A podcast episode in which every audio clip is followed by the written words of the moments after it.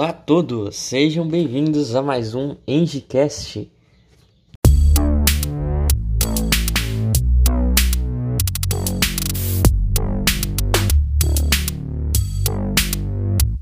Bem, no episódio de hoje, na qual conto com a ilustre presença dos estudantes do nono semestre de Engenharia Elétrica da UniFG, Bruno Teixeira, David Barreto, Fernando Pessoa, Patrícia Lima, Wallace Carvalho e eu, Vitor Gomes, na qual vamos discutir um assunto que vem ganhando muito popularidade atualmente, que seria o conceito do IoT, ou Internet das Coisas.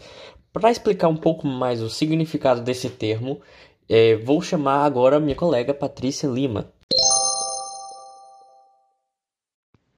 A internet das coisas traz um conceito atual e transformador sobre a conexão entre objetos físicos, utilizando-os como sensores e chips.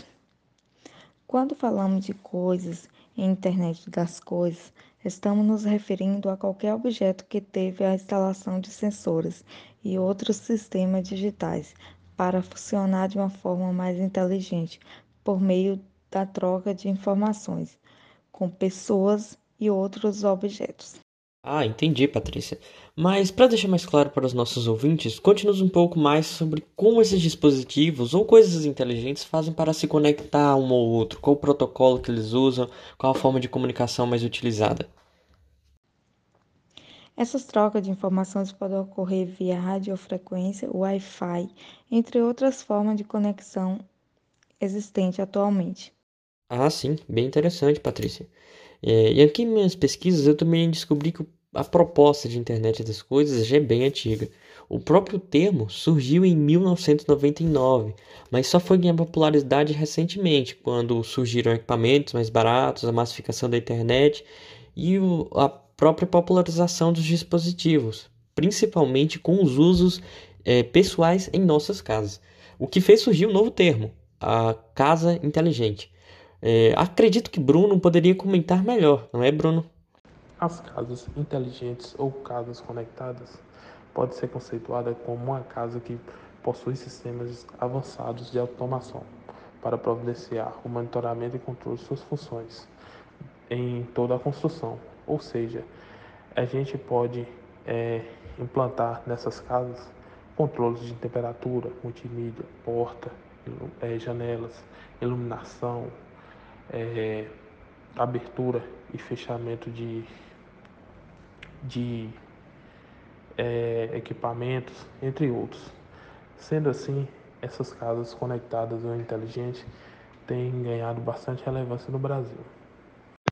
Bem interessante. E agora, Bruno, você poderia citar alguns exemplos de, é, de dispositivos de internet das coisas para as casas inteligentes? Isso a gente pode citar que automação de uma casa vai desde uma simples iluminação, ou seja, com as lâmpadas inteligentes, até um sistema de monitoramento onde é, as casas ela reconhece quando o morador está próximo e ela já pré-programa as funções estipuladas, ou seja, ela já destrava as portas, seta a temperatura de ar-condicionado, é, liga a televisão, liga é, o som entre outras configurações já pré-programadas pelo morador.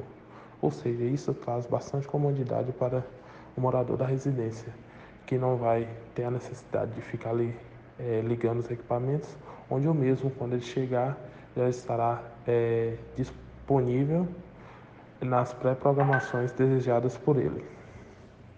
Bem, saindo um pouco das casas inteligentes, mas não indo tão longe, nós vemos os benefícios do IoT ligados inclusive aos concessionários de energia elétrica, que fazem uso das redes inteligentes ou smart grids. Para isso, Fernando irá nos contar um pouco sobre o andamento e funcionamento dessas novas redes inteligentes. De um modo geral, muito já se avançou em termos de digitalização dos processos operacionais no setor elétrico por exemplo, a partir da comunicação máquina a máquina, que se refere a tecnologias que permitem tanto os sistemas com fio quanto sem fio a se comunicarem com outros dispositivos que possuam a mesma habilidade, os recursos de reconfiguração de rede atuarão sobre os dispositivos de forma rápida e eficiente. Entretanto, A maioria das redes e dos dispositivos em operação ainda possui um propósito específico, ou seja, são utilizados em aplicações confinadas e quase sempre se delimitam em um silo de informação. Mas então, Fernando, como a adoção do IoT vai beneficiar as concessionárias de fato? Então, a adoção do IoT visa superar os desafios apresentados nesse cenário, onde os dispositivos tendem a quebrar as barreiras dos silos e terem os seus dados combinados, produzindo assim novas informações, insights e oportunidades. Mas existe algum exemplo mais claro de como as concessionárias utilizam o IoT ou podem utilizar? Como exemplo, as tecnologias disponíveis já permitem que as concessionárias monitorem o consumo de eletricidade usando produtos interoperáveis e padronizados, incluindo medidores e outros dispositivos inteligentes capazes de se comunicarem entre si e tomarem decisões em tempo real. Bem, a internet das coisas também tem sido uma chave essencial para o mundo dos negócios, principalmente porque ela traz propostas de aumentar a eficiência e, obviamente, o lucro. Acredito que Davi pode falar melhor como essa área está sendo beneficiada pelo IoT. Primeiro é melhores insights de negócios e experiência do cliente. Equipamentos conectados na fabricação, aviação, cadeia de suprimentos, agricultura, saúde e muitas outras indústrias está criando mais fluxo de dados e potencial de análise, o que significa que as empresas estão ganhando insights muito maiores sobre suas operações de negócios e como seus clientes usam seus produtos ou serviços. Quando uma empresa entende como seus clientes usam seus produtos, ele pode atender melhor suas necessidades e melhorar a experiência do cliente. O futuro do, do varejo está na conexão com o cliente e na redução de atrito para eles. A mentalidade Need It Now dos compradores de hoje vê conveniência ter precedência sobre a lealdade da marca, com muitos clientes favorecendo compras online. Nos Estados Unidos, a Amazon está empregando uma solução mais avançada para sua própria loja física, Amazon Go. O seu sistema detecta produtos que foram movidos os coloque em um carrinho virtual e sabe que assim os clientes deixaram o local. O segundo ponto é a redução de custos e tempos de inatividade. Um dos benefícios desses novos insights é, muitas vezes, a redução das despesas operacionais e do tempo de inatividade. Imagine a falha de um componente pequeno, mas crítico em uma instalação industrial, causando horas ou dias de inatividade enquanto a falha foi rastreada e corrigida. Agora imagine cada parte dessa instalação sendo armazenada e representada por um gêmeo digital, que disse aos engenheiros que o componente iria falhar semana antes de fazê-lo, e exatamente onde estava e como substituí-lo. Como resultado, uma breve manutenção programada viu a peça de substituição feita em ordem e montada.